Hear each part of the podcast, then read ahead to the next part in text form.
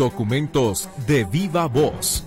Son las entrevistas que Radio Metrópoli ha seleccionado para presentarle en este resumen. A continuación hablan quienes hacen la noticia.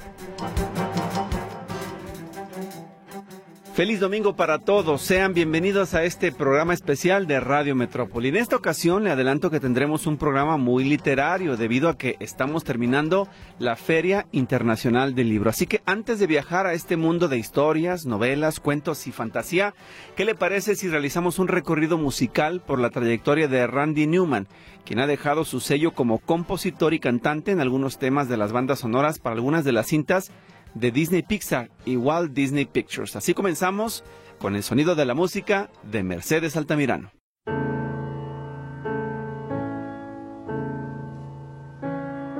Desde los 17 años inició profesionalmente su carrera como compositor y en 1968, a los 25, debutó como cantante.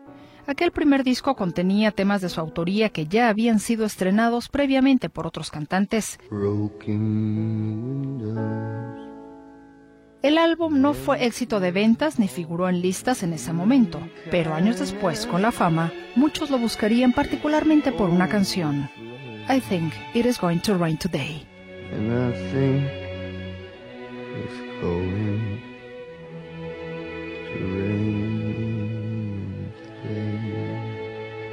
Ese disco lleva el nombre de su creador, Randy Newman. One, two, one, two, three quien ha publicado como solista 11 discos de estudio, en cuyas canciones ha reflejado su lado crítico como con Short People, gente pequeña, que fuera malinterpretada en su momento, ya que lo que quería era reprender a quienes discriminan a ese sector de la sociedad.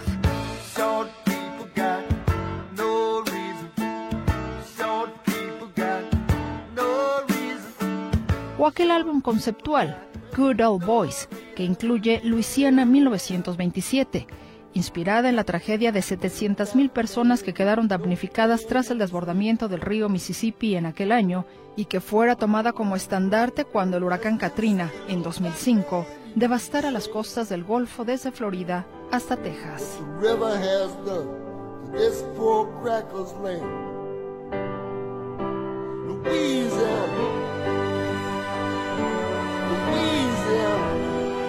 De las producciones de solista como Newman, hubo canciones que se hicieron populares en voces de otros cantantes como Sail Away, que adoptara Roy Charles para su repertorio.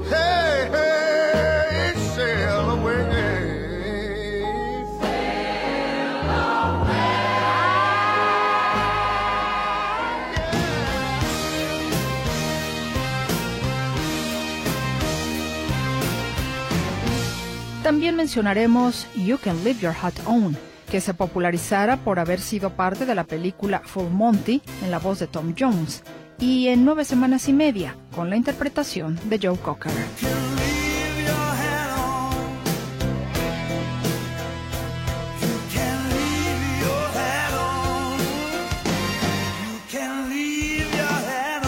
Hablemos ahora del Randy Newman, compositor para cine. En 1981 trabaja en la banda sonora de la película Ragtime, siendo nominado al Oscar por la mejor música y por la mejor canción del mismo film, One More Hour.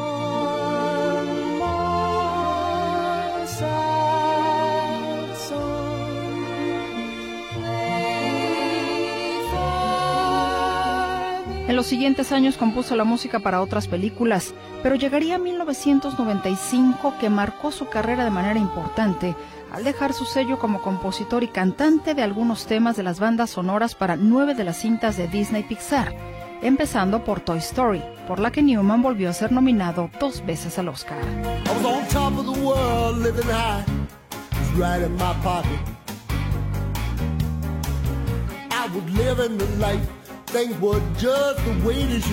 Newman aspira al Oscar nuevamente en 1999 por Bichos.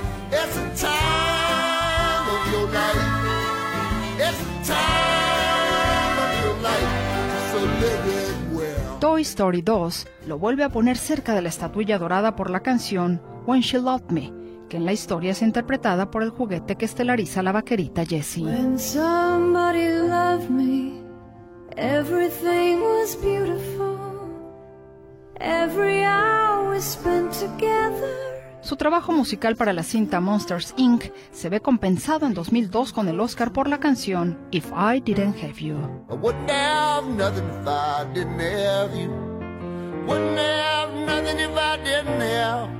De la película Cars, el tema Our Town, interpretado por James Taylor, fue nominado a Mejor Canción Original.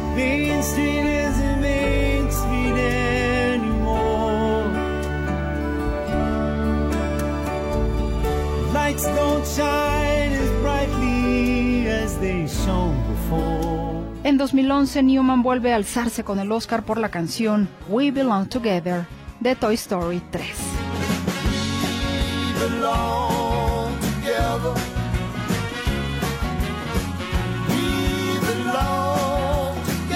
Las otras cintas de Disney Pixar para las que compuso la música fueron Monsters University, Cars 3 y Toy Story 4. Para Walt Disney Pictures en el 97 realizó la música de James y el Durazno Gigante, nominada también al Oscar por Mejor Banda Sonora.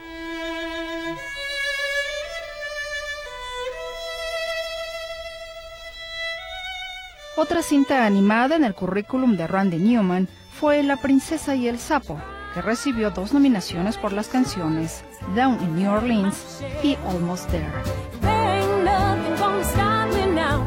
El músico ha ganado diversos premios, entre ellos siete Grammys, tres Emmys, cuatro Annies, que otorga la Asociación Internacional de Cine de Animación, nominado 22 veces a los premios de la Academia, ganador en dos ocasiones como ya le especificábamos. Su última nominación al Oscar fue a Mejor Canción Original y Partitura de la película Marriage Story.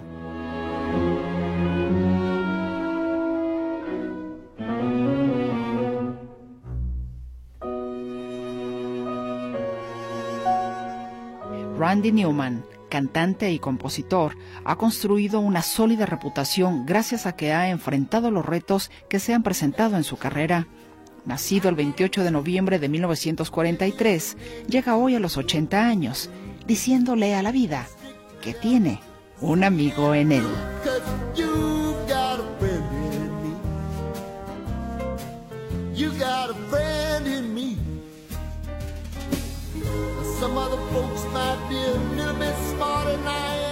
Notisistema, diseño de audio, Roberto Álvarez.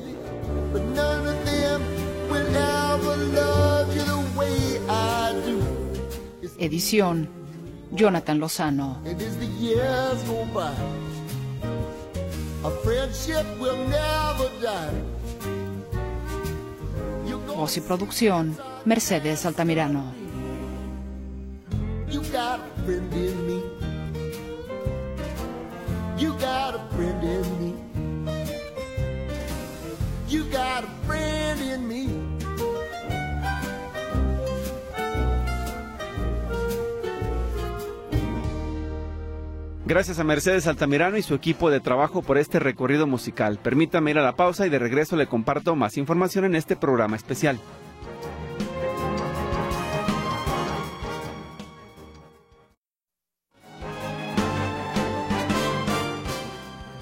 Ya que vamos iniciando con música, acompáñenme a escuchar de nuevo el trabajo de Ricardo Camarena, quien al arranque de esta semana nos hizo recordar un aniversario más de la declaratoria del mexicanísimo mariachi como patrimonio cultural inmaterial de la humanidad. Súbale al volumen y disfrute de esta joya musical que celebra nuestra música mexicana. Arránquense muchachos.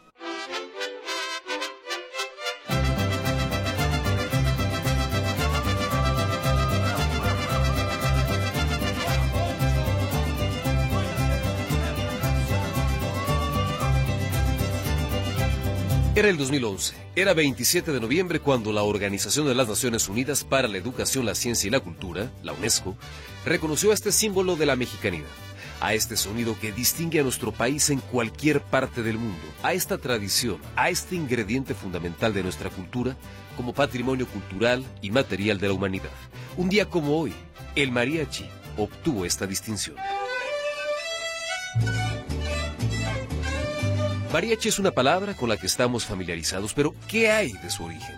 Existen por lo menos dos versiones. Una, que remite a un vocablo francés que hace referencia al matrimonio, ya que, de acuerdo con algunas voces, en tiempos de la ocupación francesa, específicamente en Jalisco, se contrataba a músicos de esta entidad para poner el ambiente en las bodas. Otras voces señalan que el origen de esta palabra tiene que ver con una expresión para hacer referencia a quienes interpretaban la música popular en Nueva Galicia, actualmente la ciudad de Guadalajara, aunque claro, Cocula y Tecalitlán son los sitios considerados la cuna del mariachi.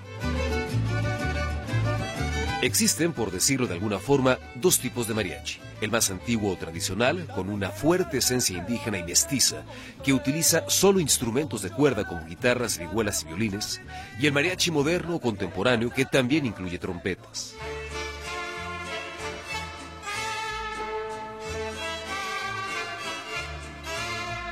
La gran exposición del mariachi a nivel internacional tuvo lugar en la década de los 40 a través del cine mexicano en la llamada época de oro, con actores y cantantes como Tito Guisa, con la película Allá en el Rancho Grande. Allá en el Rancho Grande, allá donde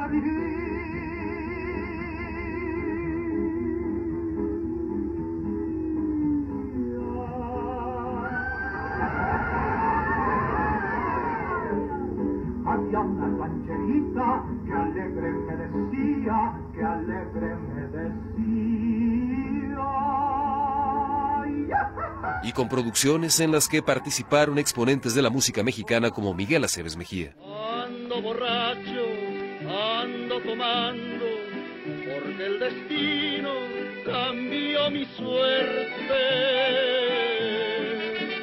Ya tu cariño, ya no me importa mi corazón te olvidó para siempre.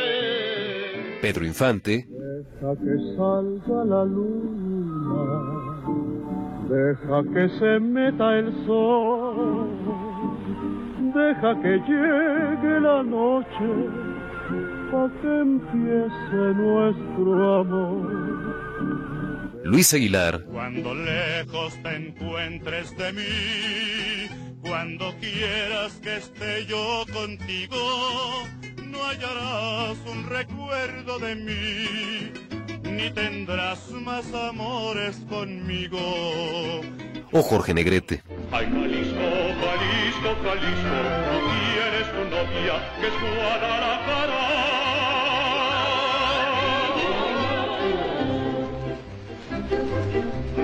Muchacha bonita, la perla más rara de todo Jalisco es mi Guadalajara.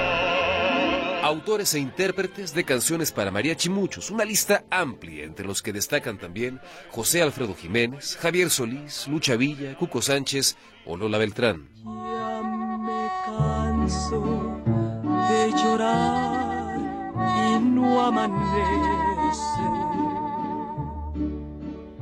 ya no sé si maldecirte o por ti rezar. Y mariachis, bueno, agrupaciones como el Vargas de Tecalitlán.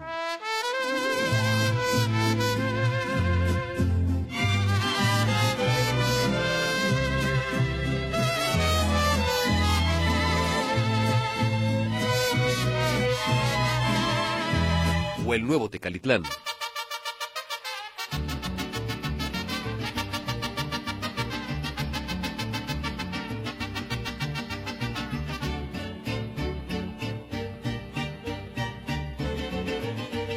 Hoy el mariachi está presente en distintas latitudes. Hay mariachis en infinidad de países, haciendo resonar la música que forma parte de la identidad mexicana.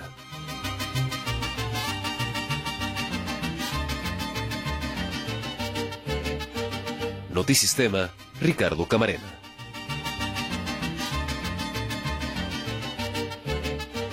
Sensacional trabajo informativo de Ricardo Camarena. Le comparto otro dato curioso. Los mariachis surgieron en Cocula, Jalisco, cuando los habitantes crearon la base rítmica como una adoración a la Virgen de la Pila y lo hicieron al limitar a los frailes que utilizaban la música para evangelizar. Actualmente el repertorio de los mariachis abarca canciones de diferentes regiones de México como jarabes, minués, polcas, balonas, chotis, valses, serenatas, corridos y canciones tradicionales. Continuamos con más información. En el plano cultural, esta semana que termina, el doctor Roberto Castellán Rueda, historiador, filósofo académico y escritor, nos recomienda el libro La música despierta el tiempo, del escritor Daniel Borenboim. Escuchemos su recomendación en Buenos Días Metrópoli. Pues precisamente hoy es el hoy es viernes primero de diciembre, es el primer día del último mes de este 2023, que espero que pues el mes vaya muy bien, es el mes más cargado de festividades. Hoy quiero hablar de un libro pues que para mí es una como una de esas joyitas eh, que se encuentra uno en el mundo de los libros precisamente y lo adquirí justo ahí en la Feria Internacional del Libro. Es un libro escrito por un músico, por Daniel Barenboim. El libro se llama La música despierta el tiempo y está publicado por Acantilado en el 2023. La versión original es del 2008 y eso me llama la atención, pues yo no conocía, no sé si haya una traducción al español, traducción anterior a esta del 2023, pero si no se me hace, pues, pues es triste porque de 2008, que es la original, a 2023, pues ya ha pasado mucho tiempo, pero en fin, ya está aquí este libro, eh, Daniel Barenboim, La música despierta el tiempo. Eh, en las últimas semanas hemos tratado a el tema israelí-palestino, este conflicto que se alarga y se alarga y se alarga, y hemos tocado por la obra maestra de David Grossman, un israelita. También hemos hablado de la obra maestra de Eduard Said, un escritor intelectual palestino. Y ahora pues hablo de eh, Daniel Barenboim, que es un israelí, él se amigo, y él se considera alma gemela, una alma inseparable de Edward Said, el eh, israelí eh, Edward Said palestino. Hicieron varios proyectos juntos para intentar o para aportar un grano de arena desde su intelectualidad al conflicto eh, entre israelitas y palestinos para su solución. Barenboim nace en 1942, él es pianista, director de orquesta y es un músico distinguido a nivel mundial. Hay una gran gran cantidad de interpretaciones que ustedes pueden buscar por, por internet de piano, con orquesta, etcétera. Para él la música es un vínculo con el mundo. Sin embargo, su omnipresencia cacofónica, precisamente en el mundo, representa el mayor obstáculo para la integración de la música en nuestra sociedad. Y esta es la gran paradoja. Eh, a mayor presencia de la música, menos posibilidad de integración en la en la eh, en la sociedad. Por lo mismo, nosotros eh, hemos convertido a la música en ruido, en un ruido de fondo en los restaurantes, en los aeropuertos, en los elevadores, afuera de las farmacias. Por todos lados oímos algo que se le puede llamar música, pero planteada de esa forma, pues no lo dice Barenboim, pero es un, un, ruido que impide la buena integración de la música en la sociedad. Él dice que los colegios fácilmente pueden desaparecer de sus programas las lecciones, los cursos sobre música, eh, a diferencia de otros cursos como matemáticas o, lengua que no pueden desaparecerlo. Sin embargo, la música es un lenguaje importante, fundamental para entender al mundo y para acercar a los pueblos. Este libro se divide en dos partes. La primera se llama justamente El poder de la música y son seis, seis escritos, varios seis escritos diferentes sobre eh, la, orquesta que él funda, el diván de Oriente y Occidente, eh, artículos sobre escuchar y oír, etcétera, ¿no? La segunda parte eh, son diez son diez variaciones, que se llama variaciones, son artículos, entrevistas, escritos. Eh, Barenboim es un músico que habla del mundo como si hablara de la, de la música. Él funda junto con eh, Edward Said la orquesta que se llama el Diván de Oriente e, y Occidente. Esto lo hace bajo la influencia de Goethe, de los poemas de Goethe. De hecho, este, este nombre, el Diván de Oriente y Occidente, es el nombre de una colección de poemas de Goethe que hace bajo la influencia del poeta persa Hafiz y publicó su colección de poemas eh, que gira en torno, Get publica esta colección de poemas que gira en torno a la idea de alteridad en 1819, al mismo tiempo que Beethoven estaba escribiendo la novela Sinfonía, lo cual es una curiosa coincidencia. Es un libro dedicado a la idea de que todos podemos expresarnos, pero debemos escuchar a los otros. La cultura alimenta más el contacto entre las personas y la separación no es una solución a los problemas que nos dividen. Un gran libro, espero lo puedan leer. Es mi comentario para esta semana. Muy buen viernes. Inmersos en el ambiente de la FIL 2023 con la Unión Europea como invitada de honor, le invitamos a escuchar también lo que viene después del corte, porque aprovechando la fiesta de las letras, le tendremos algunas de las voces que llegaron este año a la Feria del Libro de Guadalajara. Vamos a una pausa y regresamos.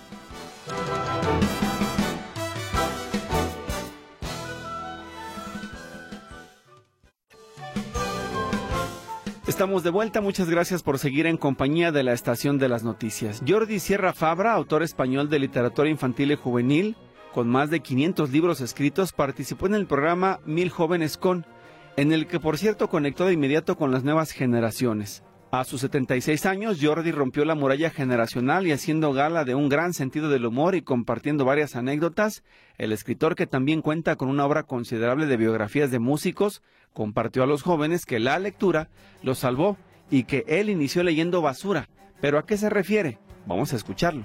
En casa éramos pobres. Televisión yo no tenía. Soy hijo único, no tengo hermanos.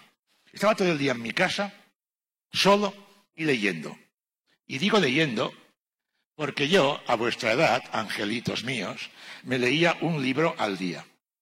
Repito, al día, no como ahora que leéis uno al trimestre y porque lo manda el profe.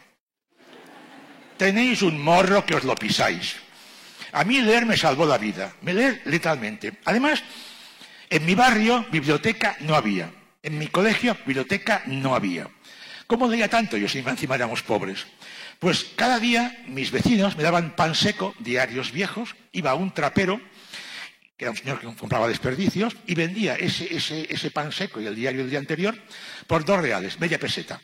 Sí tenía en mi barrio, en mi calle, una librería de segunda mano, libros usados, para mí aquello era un palacio, era peor, mejor que una pastelería. Había libros a montones, sucios, viejos, polvorientos. Yo entraba allí dentro y lo quería leer todo, lo quería devorar todo. Con dos reales solo podía alquilar libros cutres y horteras, como yo. Malos. Los libros de alquiler buenos valían tres pesetas, Julio Verne o Salgari. Así que yo me formé leyendo basura. Permítame también comentarle que el trabajo de un editor de libros que compila textos, los elige, los corrige para su publicación, por ejemplo, es parte importante para que las obras de los escritores vean la luz en ojos de sus lectores. Escuche usted la conversación de Mercedes Altamirano con Antonio Malpica, escritor mexicano de literatura infantil y juvenil, que este año ganó por quinta ocasión consecutiva el premio de SM Editores Barco de Vapor por su novela Abuelita, deja de flotar por el cuarto que me pones nervioso.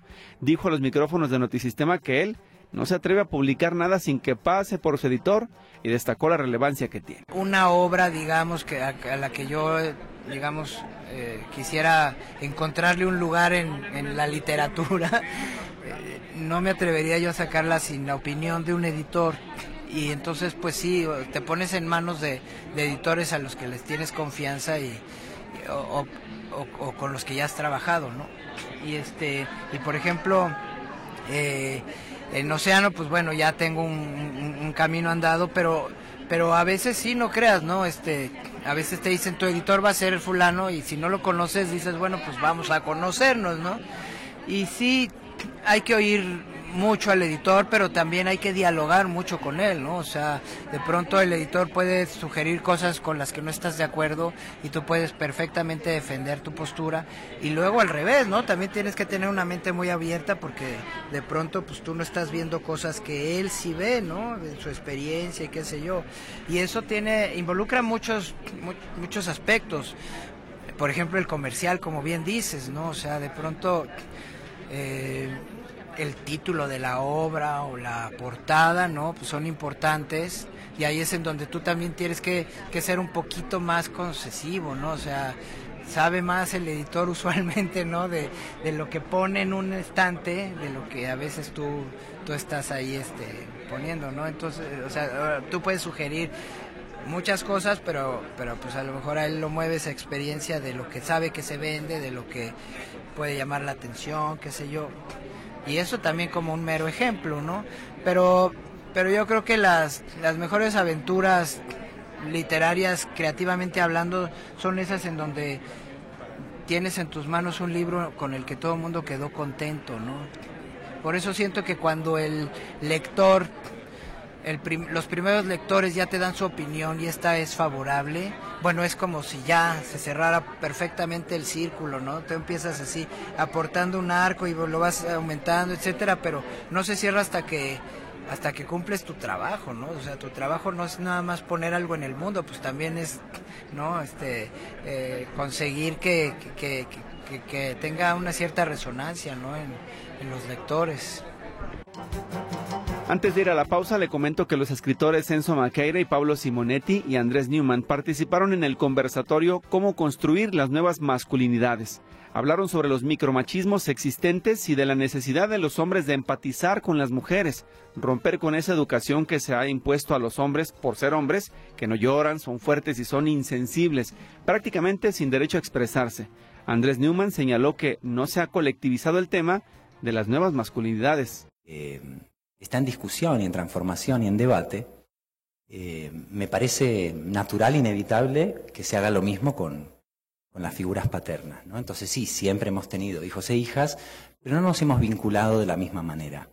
Y sobre todo, más allá de lo que hemos hecho, no hemos colectivizado ciertas conversaciones como estamos empezando eh, a hacer ahora. ¿no? Y creo que como la palabra es acción, como hablar de ciertas cosas, produce a su vez transformaciones en aquello de lo que hablamos, un poco, y esto es, no es ni siquiera una idea solamente política o filosófica, es científica, porque sabemos que en la, física hace un siglo que nos enseñó que observar un fenómeno interviene y modifica ese fenómeno, ¿no? Entonces, volver la vista a eso que dábamos por sentado, nuestro, ser hijos, nuestros, nuestra manera de, amar, de qué entendemos por cuidar, por acompañar, por proteger, nada más que el hecho de sospechar de eso, ¿no? Y someter a, a sospecha y a reconfiguración, eso ya es un cambio en las costumbres, ¿no? Esto es tan solo una pequeña muestra del gran trabajo que Mercedes Altamirano y Héctor Escamilla realizaron durante esta semana en la Feria Internacional del Libro.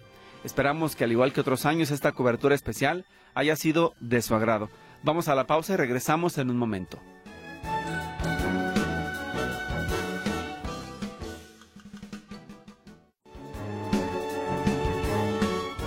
De la literatura nos pasamos a la salud. Esta semana Ricardo Camarena nos comparte un trabajo dedicado al tema de la prevención y detección oportuna del cáncer de próstata, en el marco de la celebración del 29 de noviembre, una fecha orientada a generar mayor conciencia en torno a una enfermedad que cada año le arrebata la vida a miles de hombres en este país.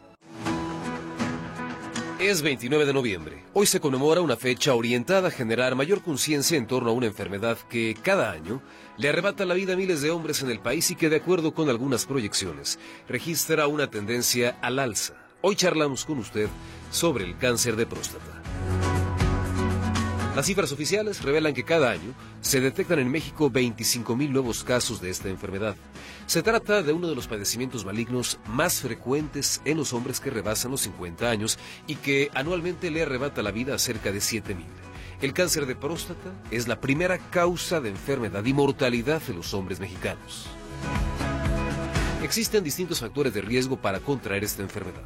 El urólogo José Andrés Olivo Garat del Hospital Civil de Guadalajara explica además de los hereditarios cuáles están plenamente identificados. La obesidad, el síndrome metabólico, problemas de dislipidemia, que son el colesterol y triglicéridos altos, la ingesta abundante de, de alcohol, de bebidas alcohólicas.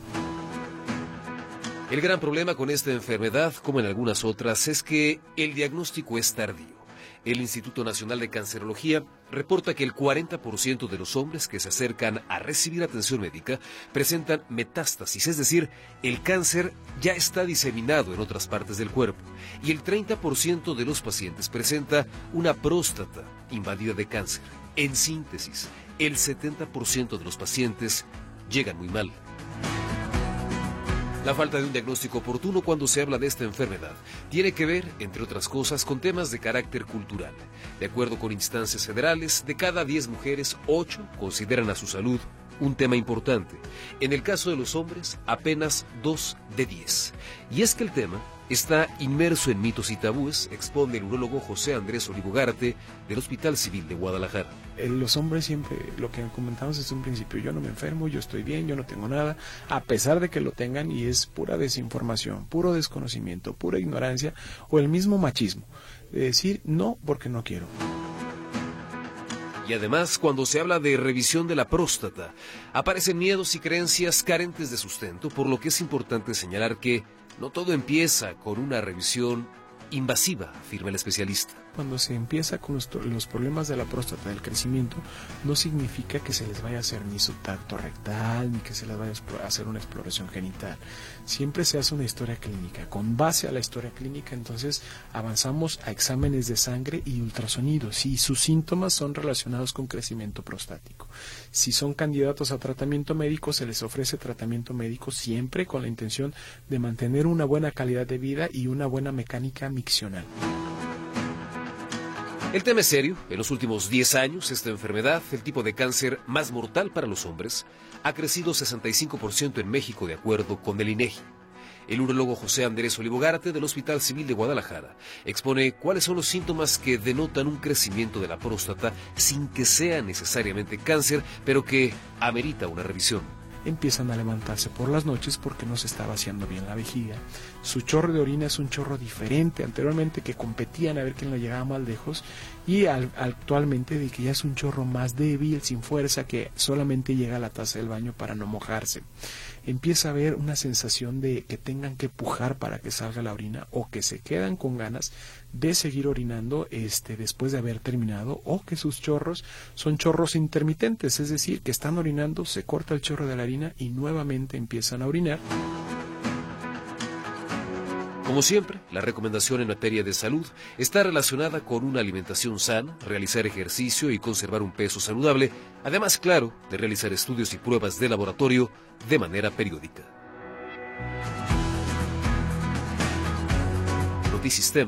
Ricardo Camarena.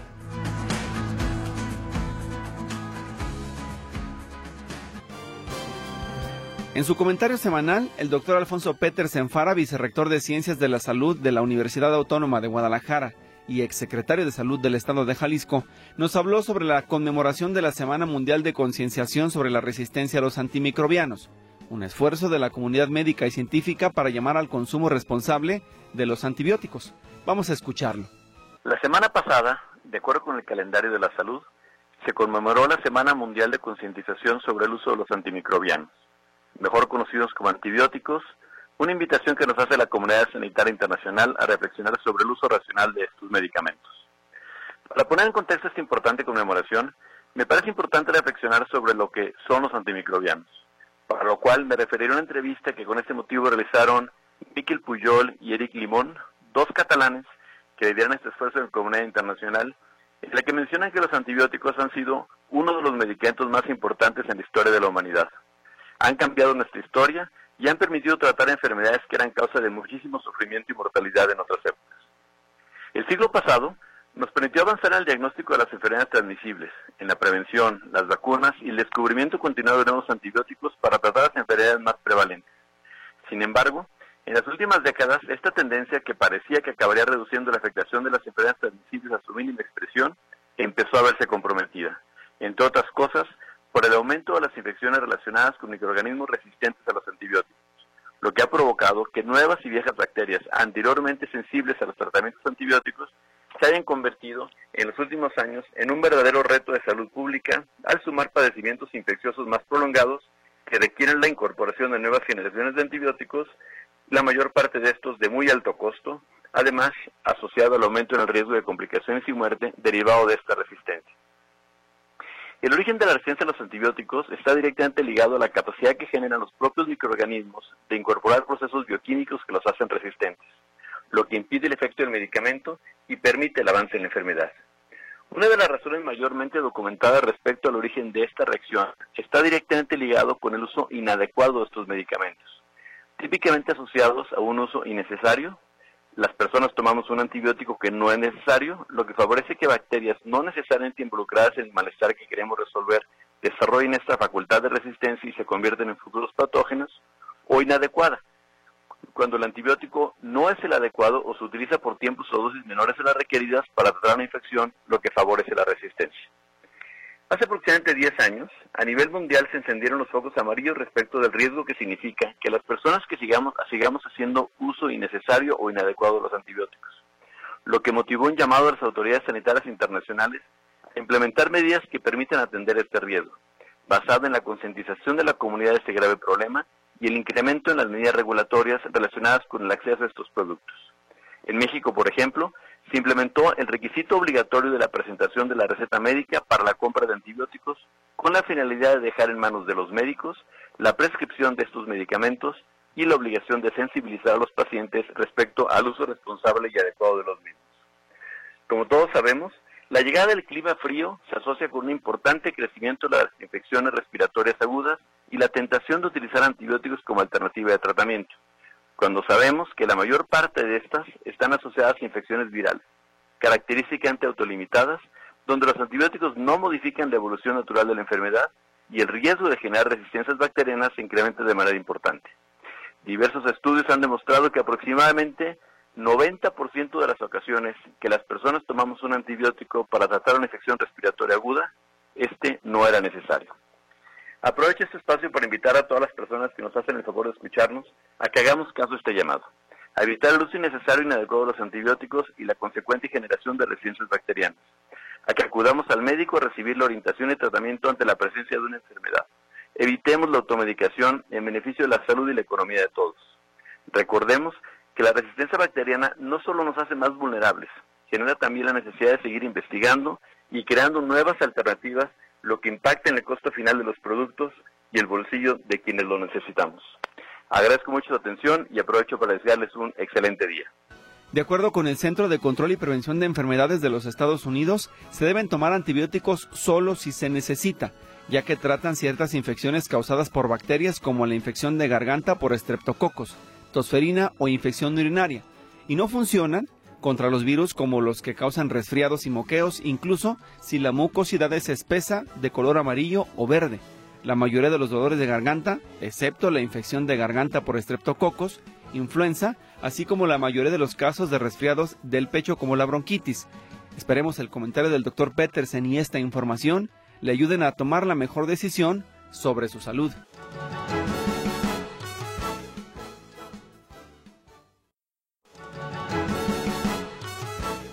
Hemos llegado al final de este programa especial de Radio Metrópoli. Los dejo con la efeméride musical de Mercedes Altamirano dedicada al rey del pop, Michael Jackson.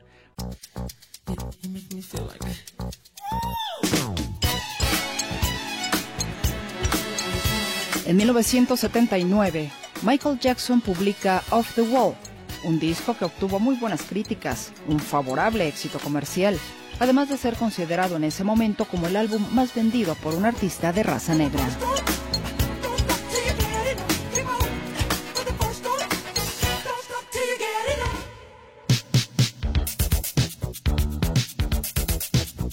A pesar de todo el reconocimiento, Jackson sintió que había sido discriminado por su color de piel, además de no haber sido valorado su trabajo por lo que en abril de 1982 decide entrar al estudio de grabación para demostrar que podía realizar un trabajo capaz de romper con las barreras raciales que existían en la industria musical en la época.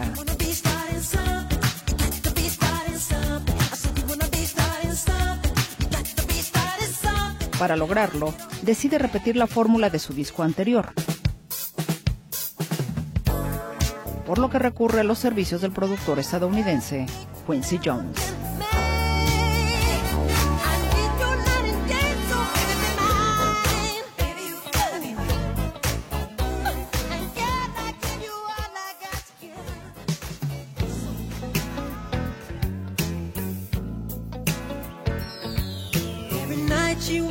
The Girl Is Mine fue presentado como el primer sencillo del disco.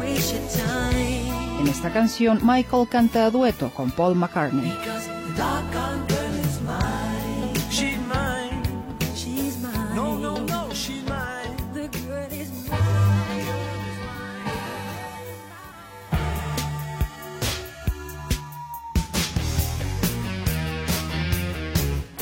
Otra colaboración importante en este álbum es la de Eddie Van Halen, quien realizó parte de los arreglos, además de hacerse notar en el solo de guitarra en Beat.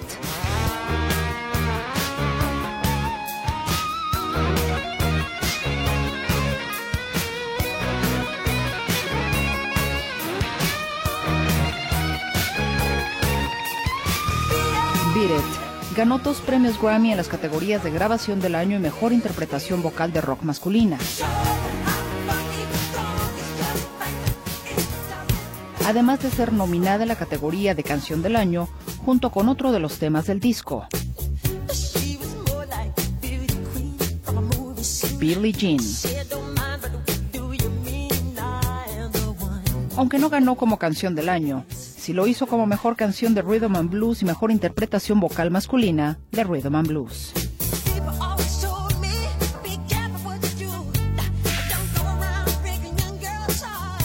En total, el álbum Thriller obtuvo un récord de 8 premios Grammy en la edición de 1984.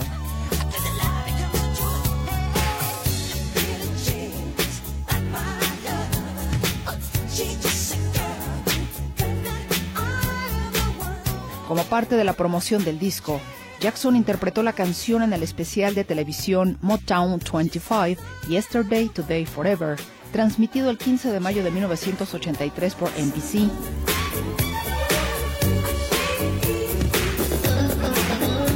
En esta presentación, realizó por primera vez en público su ahora legendario movimiento de baile conocido como Moonwalk.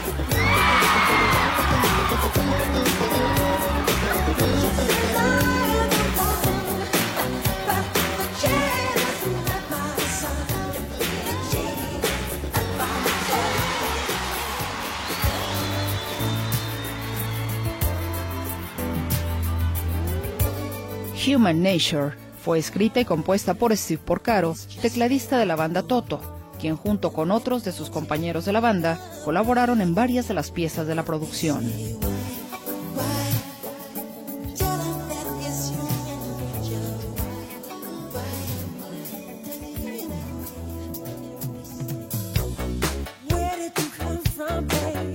La Toya y Janet Jackson acompañan a Michael en los coros de PYT, Pretty Young Thing.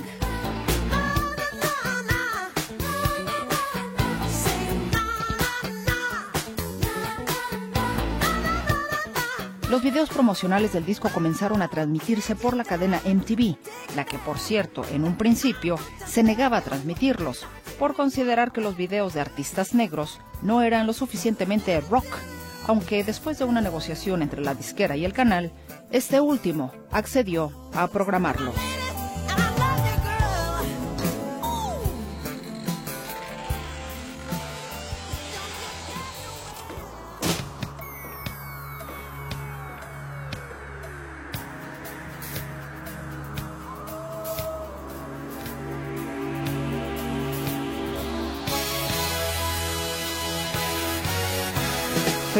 No solo se convirtió en el álbum más vendido de cualquier artista de cualquier raza en la historia de la industria de la música.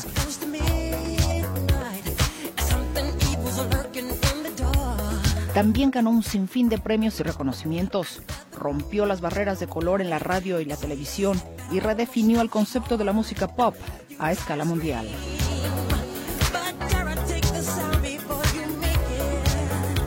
Thriller es el sexto álbum de estudio de El Rey del Pop, Michael Jackson, y fue publicado un día como hoy, 30 de noviembre de 1982.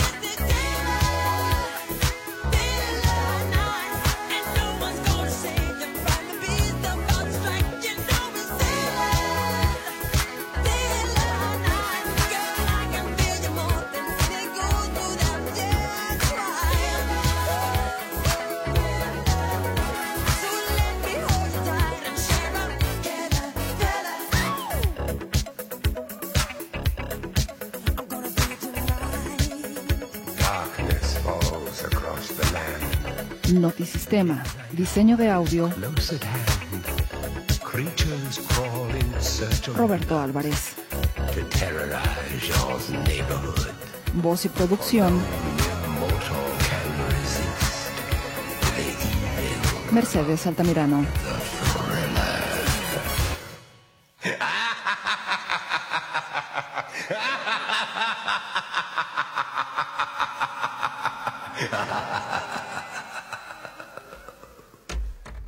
Placer acompañarlos. Nos escuchamos en la próxima ocasión. Soy Víctor Montes Rentería. Pásela bien. Hasta la próxima.